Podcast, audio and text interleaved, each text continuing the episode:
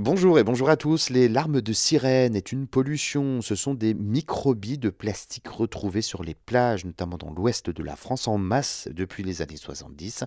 Mais c'est le cas partout dans le monde. Ces billes euh, sont utilisées comme euh, matière première dans l'industrie. Ces granulés plastiques industriels sont conditionnés en sacs de 25 kg contenant environ 1 million de billes chacun et entrent dans la fabrication de la plupart des objets en plastique. Ces microbilles se retrouvent en mer parce qu'elles sont tombées des bateaux pendant les transports en mer, généralement lors de chutes d'un conteneur. Et tous les hivers en Bretagne, eh bien, on voit euh, plus de déchets plastiques que d'habitude parce qu'il y a les tempêtes qui brasse l'océan et qui fait revenir sur les côtes ces petites billes en plastique.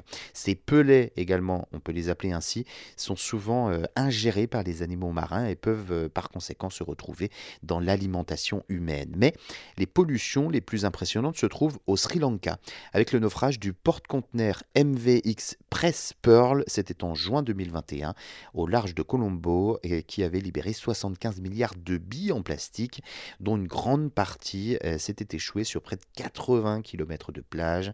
À Durban, en Afrique du Sud, ce sont euh, deux conteneurs chargés de 50 tonnes de billes qui sont tombés en mer à la suite d'une tempête en novembre 2017. Et pendant deux ans, les Sud-Africains ont nettoyé les côtes de près de 300 euh, km de plage.